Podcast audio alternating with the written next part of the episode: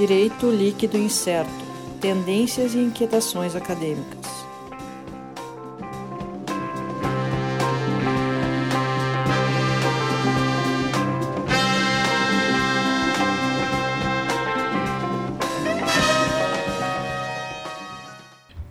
Oi, pessoal. Estamos aqui então com mais um episódio do nosso podcast Direito Líquido Incerto.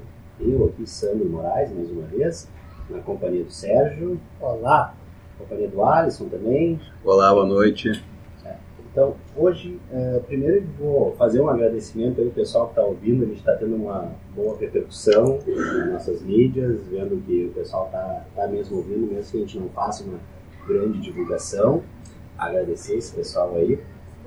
Eh, divulgar aqui a nossa conta no Twitter, nosso perfil DLI, arroba DLI Podcast, segue lá, a gente vai postar. Assim que a gente eh, editar essa gravação aqui, a gente já está postando, vamos começar a dar uma postar algumas notícias também, começar a divulgar um pouco mais o nosso trabalho por ali.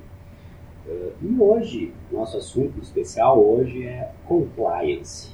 E para tanto eu tenho aqui, nós temos hoje dois convidados especiais aqui, Marina Frank. Boa noite, Marina. Tudo bom? Boa noite, pessoal. Tá? E o Vicente Figueiredo. E aí, Vicente, tudo certo? E aí, boa noite. Obrigado pelo convite, gente. Não, tranquilo. ó. Ah, então, assim, eh, o assunto hoje é compliance. E aí eu já, já vou passar a bola aqui para os nossos convidados eh, com um questionamento. A gente vai- compliance eu coloco que é um termo que a gente vê hoje eh, quase que uma moda, todo mundo utilizando o termo compliance, compliance para lá, para cá, e muitas vezes a gente se perde até na própria essência da coisa e acaba desvirtuando o assunto. Então, vou começar aqui questionando o Vicente. Vicente, explica um pouco para nós assim, o que, que é o compliance de verdade, né? Sem, sem essa questão aí de, de modismo, de, de botar uma palavra bonitinha para enfeitar sua, o seu portfólio e tal. Como é que é isso aí? O que, que seria? Como é que pode definir o compliance? Então, ah, Sandro, uma das, uma das questões que, que a gente pode. Uma das formas que a gente pode começar a abordar a questão do compliance talvez seja dizer o que não é o compliance. Eu costumo usar isso como uma referência quando eu, quando eu discuto o assunto. Compliance não é advocacia preventiva, como muitos, muitos se enganam, porque o compliance acaba exigindo que o profissional faça o que a gente chama de gestão de riscos. Vamos conversar sobre isso depois. Compliance não é controles internos. Porque controles internos são processos que as empresas gerem a partir sua, dos seus processos administrativos para ver como estão os seus resultados, se os seus procedimentos estão adequados internamente. Compliance não é auditoria. Auditoria detém normas específicas de atuação ah, dentro dos padrões contábeis internacionais. Ah, então, a partir desses, dessas três exclusões, nós já temos o que, que não é o compliance. A partir desse momento, a gente pode começar a tentar então, imaginar. O compliance é uma construção que surgiu ah, efetivamente nos Estados Unidos a partir da crise, eh, da crise do petróleo, em 77. Em 77 teve um escândalo muito grande, que foi considerado o escândalo da Lockwood, que era uma das, eh, das empresas que estavam fazendo, eh, que estavam sendo corrompidas, estavam cedendo armas no escândalo Irã, Irã, Contras, perdão. E nesse momento descobriu-se que eles estavam praticando corrupção de agentes estrangeiros interna ah, internacional, em outros países. Ah, o que essa situação ficou clara, no que isso ah, explodiu, alguns dirigentes da empresa publicaram um artigo na revista Times, à época, um, artigo que inclusive ele é acessível pela internet, onde, onde a empresa praticamente defendeu o direito à corrupção, o direito a corromper. Né, dizendo, não é no nosso direito país. fundamental da empresa. Como se fosse, isso é capitalismo, isso- são as regras do jogo. Parece que a gente ouviu isso recentemente. Né? Hoje nós temos algumas instituições no Brasil que estão querendo dizer a mesma coisa para justificar seus atos. Né? E essa, isso gerou uma mobilização social. né? E a partir dessa grande mobilização, a empresa, os, os Estados Unidos perceberam que eles não conseguiam alcançar a empresa em razão de deter, não deter os instrumentos legais. E fizeram alguns acordos de, de equivalente ao chama de acordo de leniência, hoje, né? não com esse nome, não com esse formato, mas a partir desse momento eles começaram a exigir que a empresa tivesse transparência nas suas relações. E esse foi um dos o surgimento do que a gente hoje chama de compliance. Tá? Que a gente pode deixar muito bem claro que uh, também que a gente pode falar em compliance em 1929, quando teve a grande crise dos capitais, é, crise da bolsa, crash da bolsa de 1929 em Nova York. E vai, uh, mais um pouco tu vai ver alguém falando em compliance na Grécia Antiga, dizendo que Sócrates. Não, não, não tem isso, tá? Vamos cuidar muito bem disso, por favor. compliance é uma, uma, invenção do capitalismo, da fase financeira do capitalismo, é algo a partir dos anos 50, 60. Nos anos 50, uh, antes disso, que nós tínhamos aquele modelo de capitalismo predatório uh, de matriz liberal, que acabou sendo uh, naufragado em, em, razão da guerra, que foi as duas grandes guerras.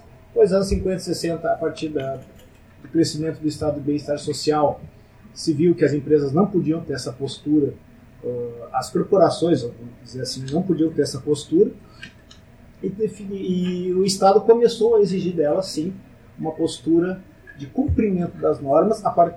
e que essa, essa forma de cumprimento das normas fosse passível de comprovação a partir de auditorias estatais dentro dela. Esse conjunto deu-se o nome de compliance, de conformidades. Ninguém não gosta de ficar usando aquele bordão de compliance, de comply, mas é uma forma de ilustrar, tá? cumprir a lei. Eu sei que parece às vezes complicado a gente dizer, mas compliance é só cumprir a lei. No mundo ideal seria simples, assim, é só a empresa cumprir a lei. Só que o, uma empresa gigante, de 100 mil funcionários, como é o caso de um banco no Brasil, como é que tu vai garantir, o diretor da empresa vai garantir que os 100 mil funcionários cumpram todos os normativos, regras, todo o conjunto normativo, todo conjunto de regras que essa empresa tem? É difícil. Então a empresa vai criar políticas de compliance, vai desenvolver estratégias de compliance, e aí sim tu vai ter as camadas de proteção, que vai ser a primeira camada de proteção vai ser a própria unidade de negócio, a segunda já vai ser um setor de controles internos, a terceira uma auditoria, o quarto já vai ser, a partir do momento que vai ser a diretoria, você vai ver o que, que houve de atos errados, e o quinto, a gente chama de quinto, que ela já vai agir para tentar utilizar aquilo que tu aprendeu na prevenção de novos ilícitos. Tá? Então, sempre retroalimenta essa, essa cadeia é, de... Essa cadeia, digamos eu vou dizer de tecnologia de compliance. Muito além de uma tecnologia de conformidade, muito além de uma tecnologia de, de preventiva, de atuação preventiva, mas da mesma forma é um, é um nicho de crescimento onde as empresas estão buscando se adequar à lei, até de forma a evitar a responsabilidade dos gestores e a responsabilidade da própria empresa diante da, dos, dos, complexos emaranhados normativos que tem nas sociedades modernas. Me chama a atenção um momento que falou, é, foi isso no, no, início, que o governo americano uh, exigiu que as empresas tivessem essa, esse, esse modelo, esse compliance, mas de uma forma transparente, que pudesse ser fiscalizada. Seria esse, essa é uma das ideias da transparência nos atos para que possa se, se verificar a conformidade ou não? Sim, o, que se exigiu né, no caso foi as negociações foram feitas a partir do Departamento de Justiça, que é aquele órgão deles que tem uma, uma atribuição diferente do Ministério Público aqui no Brasil, que seriam custos legis, mas muito parecido com o Ministério da Justiça, modelo americano, né, Estado, modelo de justiça americano, sistema justiça americano, eles têm uma. As atribuições deles são. são, são, uh, são complexas, são diferentes da nossa aqui no Brasil. E sim, que se exigiu das empresas, passou a ser exigido das empresas, em regra, a partir da verificação da ocorrência de fatos ilícitos, tá? Era que as empresas tivessem esses mecanismos de conformidade, de compliance, e que esses mecanismos pudessem ser a qualquer hora verificados. Entendeu? É como se a gente hoje pudesse ligar um plug, eles nos dessem o, o hub para a gente poder ligar o plug, plug e ver, está tudo bem aqui. E as empresas então começaram a criar setores de compliance, a emitir relatórios de compliance, tudo para dizer que elas estão cumprindo as, uh, a, a, lei ou aqueles requisitos legais que foram instituídos. Essa me parece assim uma uma estrutura muito mais para a própria administração da empresa E aí já passando aqui, fazendo um questionamento para a Marina dentro da, da área de atuação dela, é, a questão do compliance na esfera trabalhista. Né? O que, que muda em relação a isso? Como é que, qual é o, o foco de atuação do programa de compliance dentro da, da área trabalhista da empresa? Tudo bom, Sandra? Primeiro, muito obrigada pelo convite aos, aos mentores desse projeto que eu tô, que eu tô conhecendo agora e que eu tô achando incrível. E Legal. agradeço ao Vicente também. Bom, seguindo. Com relação ao compliance trabalhista, né? Eu acho que muito bem o Vicente já iniciou a, a fala dele da, da forma eh, rápida e rasteira, né? Que não, não se trata de uma advocacia preventiva. E é o que a gente vê muito atualmente pi- na área que eu atuo, na área trabalhista, se vende muito a questão da advocacia preventiva como sendo compliance trabalhista e, e é muito mais do que isso, né?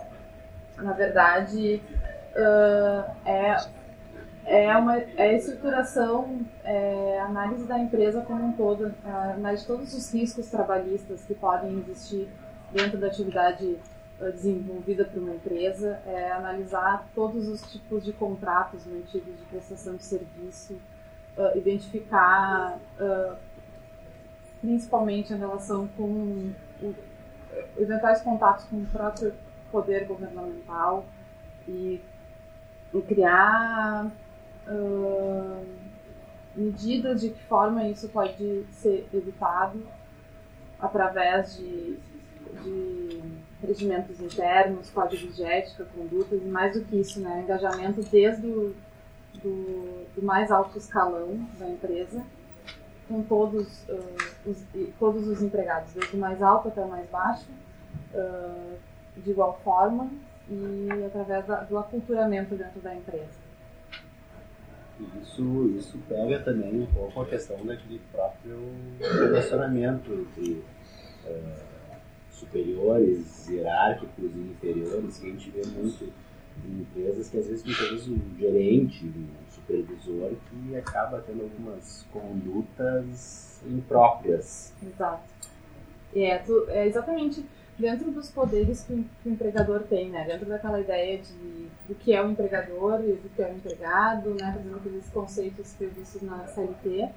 E daí a gente identificando aqueles poderes que o empregador tem, né? De fiscalizar, de regulamentar, de exatamente sancionar aquelas condutas ah, inadequadas, né?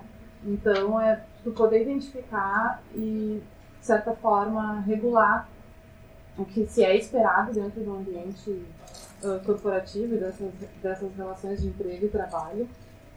Ah, e de forma imediata e eficaz, isso que é o mais importante, né? É estruturar um, projeto, um programa de compliance, eu digo, na esfera trabalhista, mas em todas elas isso vale, né? Que não seja só um, ah, políticas de compliance que seja só que a gente fala, né? Só para inglês ver, né? Que seja realmente eficaz e que seja aplicado a, a todos de maneira igual e uniforme.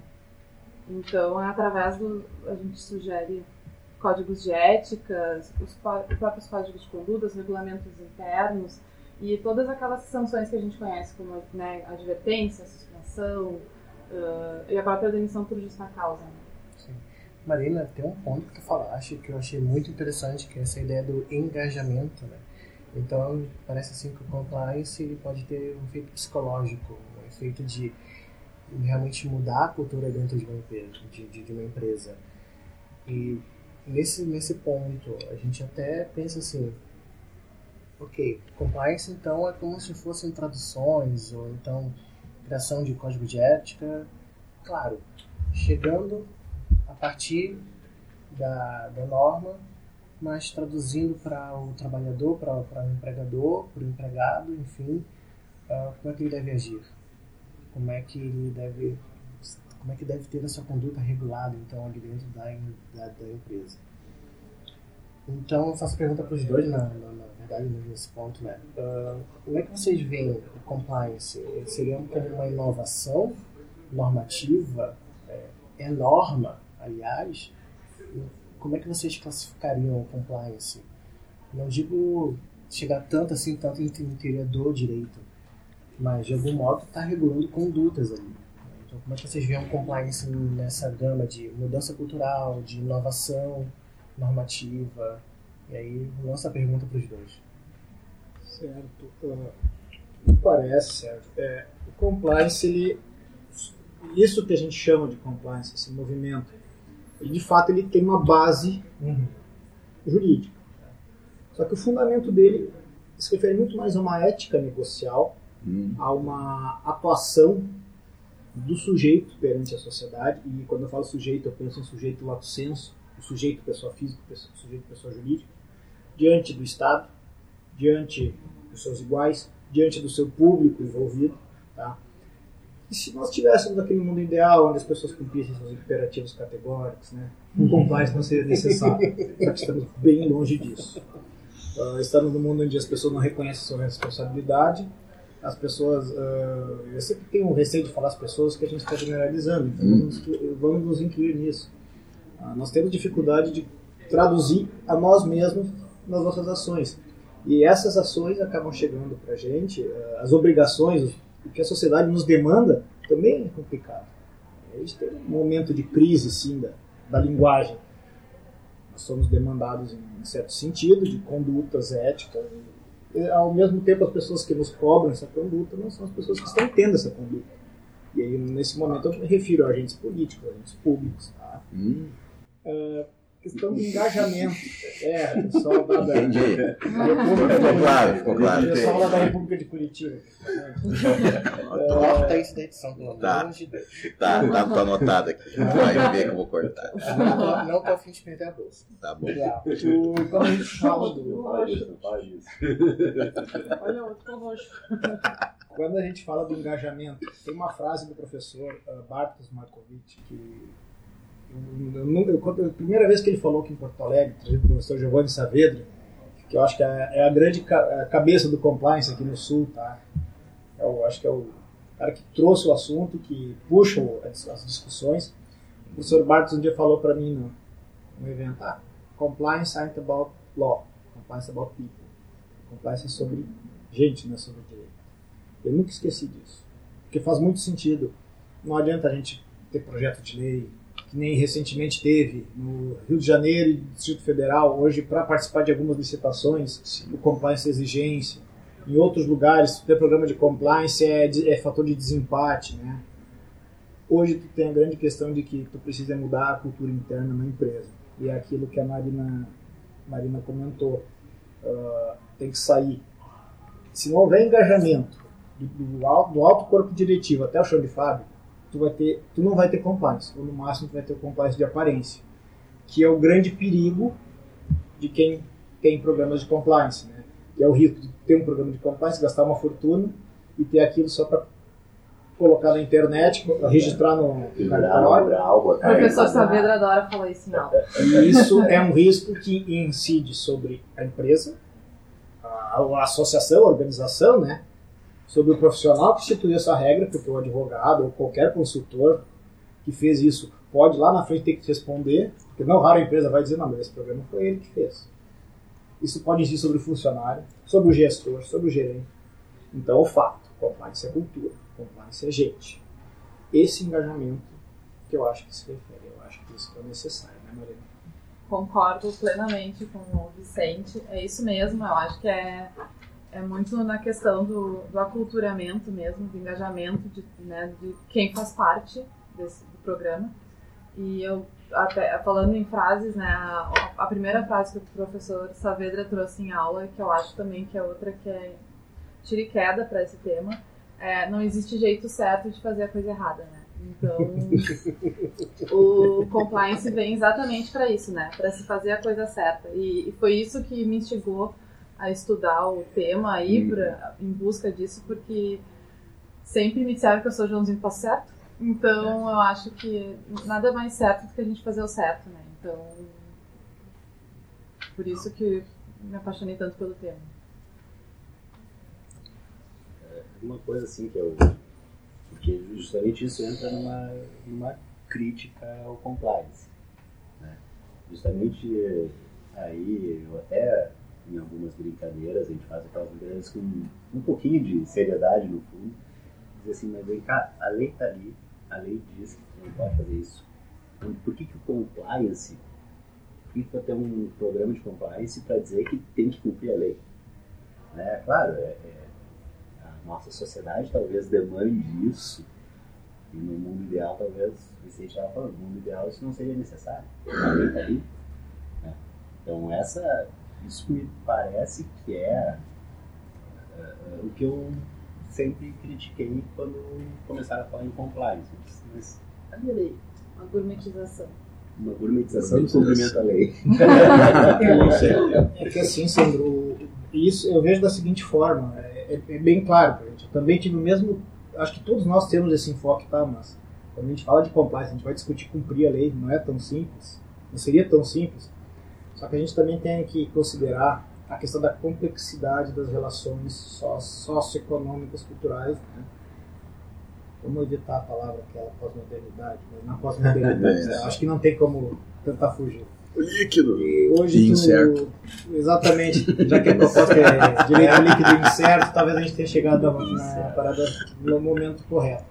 Vamos pegar o exemplo da FCPA, a Lei Americana Anticorrupção, que foi a que foi o, o, o instrumento normativo gerado pelos Estados Unidos quando teve esse escândalo da LOC que eu referi no começo, que foi um, um momento de que startou a discussão sobre E compliance. essa, essa lei foi a que possibilitou a, que os Estados Unidos começou a, fazer a internacionalização da, Da percepção. Da percepção. É. Se, trans, se usasse dólar, ele Isso. Só que essa lei teve o primeiro momento. As empresas americanas que ah, re- ah, promoveriam corrupção em território estrangeiro seriam ah, responsabilizadas criminalmente no país. Teve um efeito extraterritorial. Né? O que aconteceu? Em dado momento, essa mesma. O outro lado dessa lei teve o efeito ah, adverso. Porque as empresas brasileiras, por exemplo, começaram a emitir suas ADRs na Bolsa Americana, como foi o caso da Petrobras. E ao momento que as empresas começaram a emitir suas ADRs, elas também viraram empresas americanas. Sim. Então as empresas brasileiras que cometiam ilícitos não raros no seu próprio país começaram a ficar a responder pelos crimes nos Estados Unidos. E lá isso gerou um grande problema e começou a trazer problemas de concorrência para as empresas. Falo brasileiras, mas são empresas de todo mundo.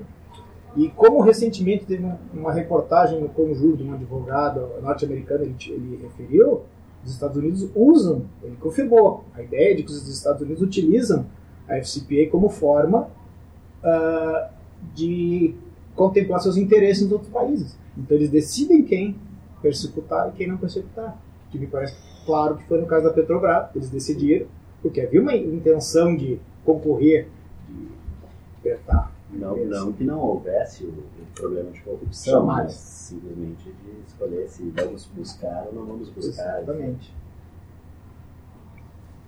Ah, Bom, ah, eu gostaria também de fazer uma, uma pergunta, até porque o compliance também faz parte do, do meu objeto de estudo. certo? E aqui nós temos dois convidados que trabalham com o mesmo objeto, lato senso, mas estrito senso é bem diferente. né? Nós temos uma ah, temos a Marina que trabalha com compliance voltado para a área trabalhista e temos o, o Vicente que trabalha mais na, na concepção persecutória penal, administrativa da, da coisa. Isso daí me faz uma, um- observar o seguinte, o compliance é uma coisa muito facetada. São vários ramos. Quanto mais tu vai estudando, mais vai surgindo ramo. Tá? Ah, concorrencial, tributário, administrativo, licitatório, sempre tem Processual, será? processual. Por que não? Por que não? Estão precisando de obras sobre o assunto. Cada, cada, cada vez. Não entra no, É. no dever de cooperação, no caso do processo civil 2015. Olha aí, já temos um artigo, Marina, para escrever. Ou no, é, ou no mínimo um programa, um, um podcast especial sobre isso daí. Ah, Certo. não, não invento. Tá, ideias são ideias. Tá, mas é, o compliance é uma coisa muito facetada que cada dia que tu vai pesquisar na internet, tu vai pesquisar em obras, aparece um campo novo.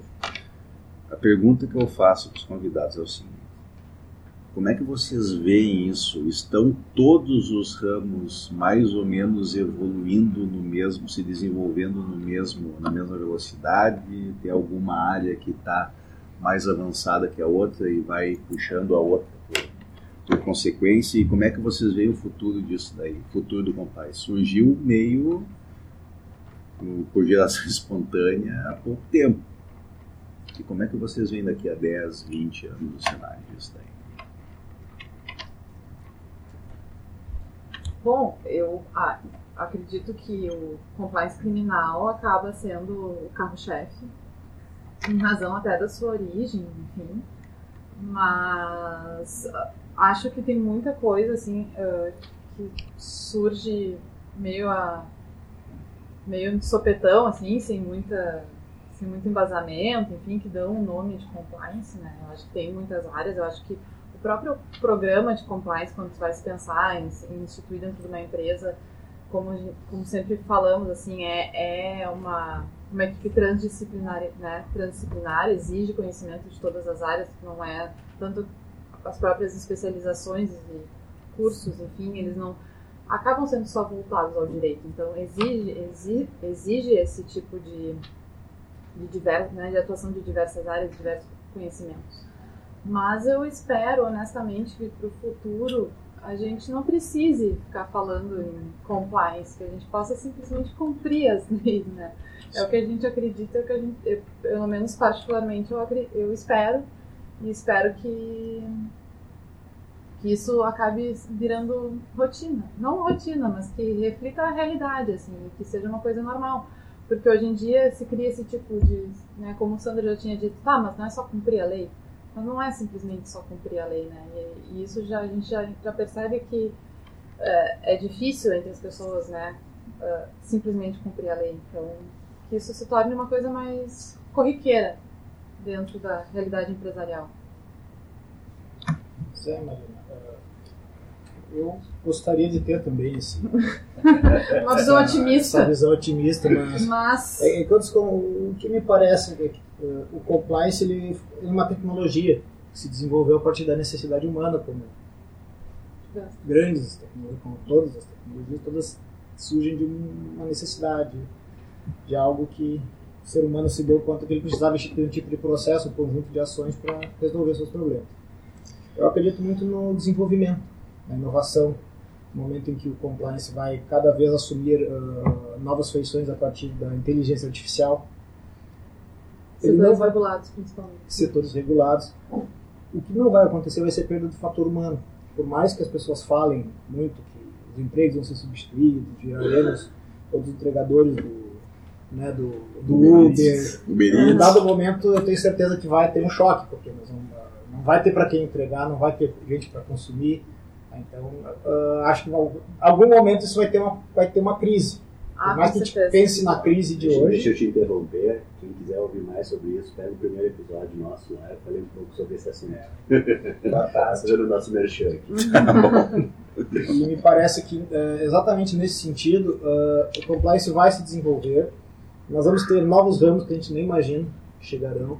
Hoje nós temos o que se chama de compliance digital, que é muito vinculado atualmente no Brasil a demandas referentes à Lei Geral de Proteção de Dados né, que é algo que está explodindo por aí. Ainda nem começou. Ela nem começou, mas já está dando, já tá muita, dando muito pano para manga.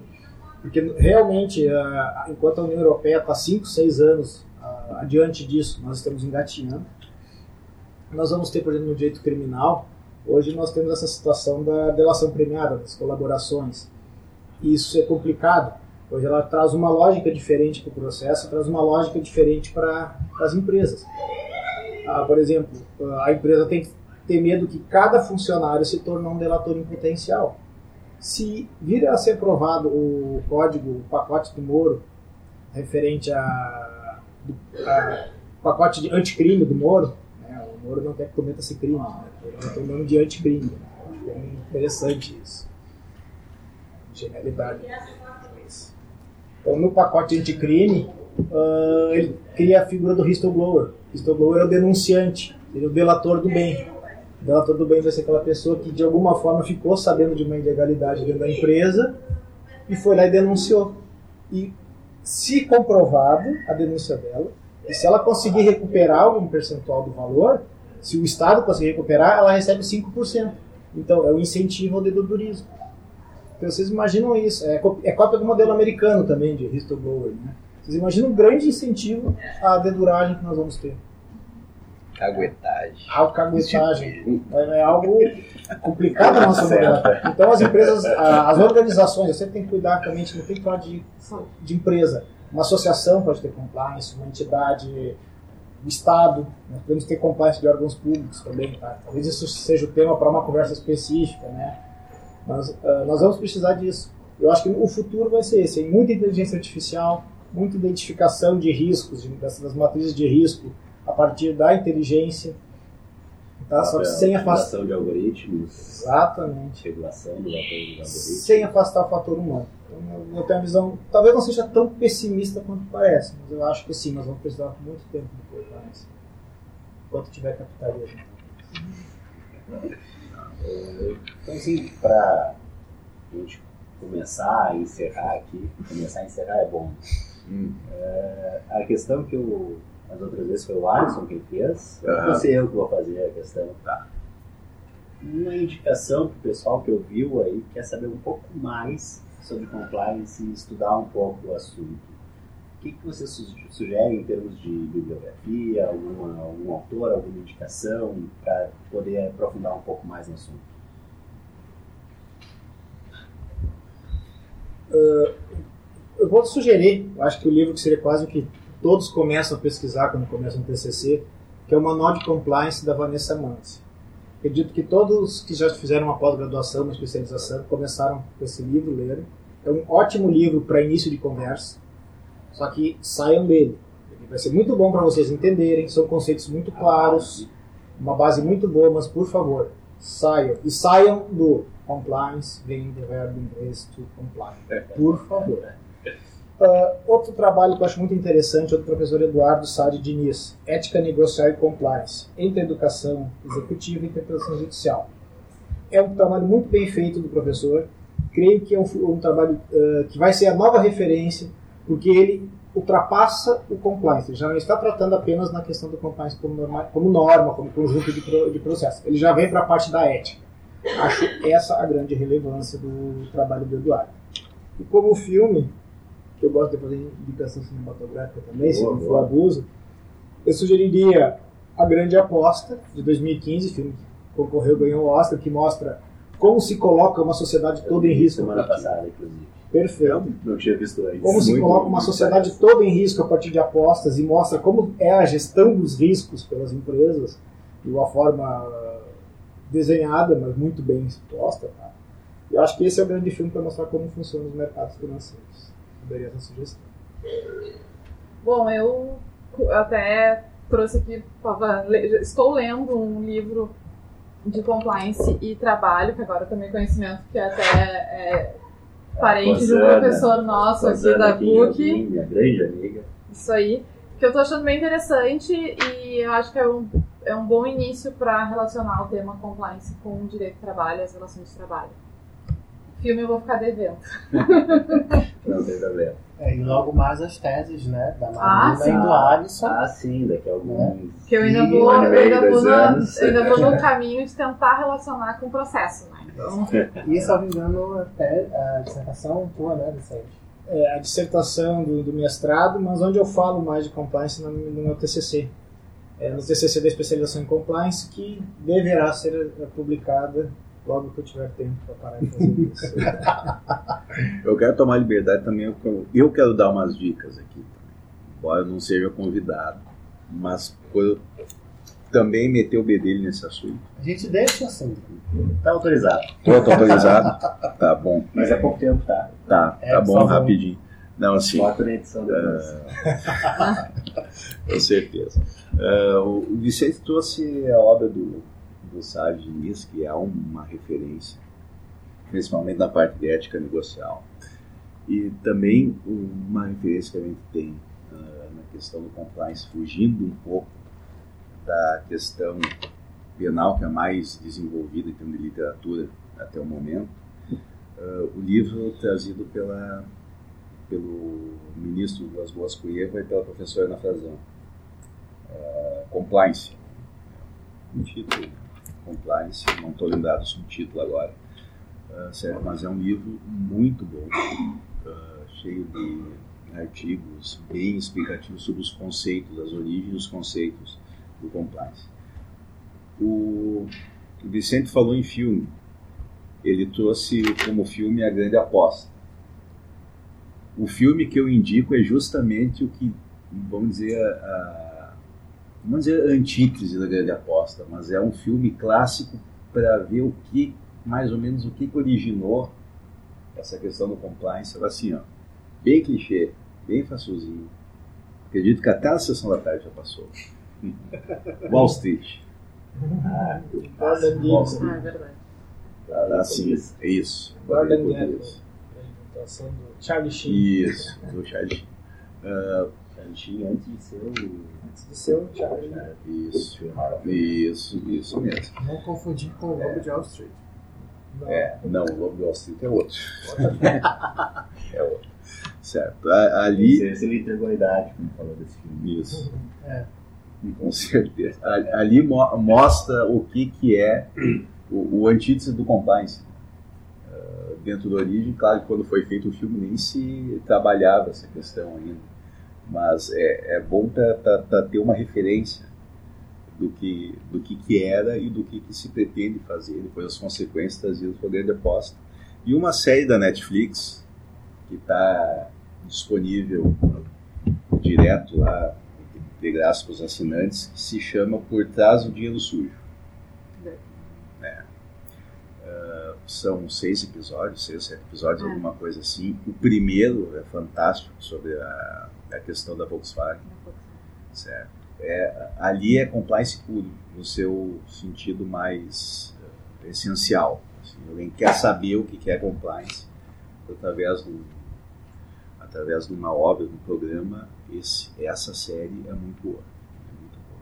Então eu também aproveito para fazer essas recomendações. Então, ah, só para. Aqui, aqui é informação. né? Uhum, Os podcasts têm informação. Com certeza. Compliance, perspectivas e desafios dos programas de conformidade. Isso. Editora Fórum. Ricardo Vilas Boas Cuevas, Ana Frazão, coordenadores, prefácio do ministro Luiz Roberto Barroso. Com certeza. Com certeza. As referências vão estar postadas junto Vamos com postar, vamos todas as referências junto com, com o nosso programa. Então, finalizando agora, finalizando mesmo, agradecer muito a Marina. Obrigado, Marina. Agradecer Sempre as ordens. Vicente, muito obrigado, valeu. Gostei muito, aprendi um tanto de compliance, tirei um pouco dos meus, meus Preconceitos. preconceitos. Faz parte. E logo mais, o DLI Podcast estará criando seu próprio programa de compliance. Com certeza. Quem vai ser o dedo duro daqui? Quem vai ser o Quem vai ser o Whistleblower? Eu não posso nem falar a palavra, mas tudo bem. Isso é bom. Não. Valeu, pessoal. Muito obrigado. Sérgio Alisson. Isso. Muito Valeu. valeu. Tchau.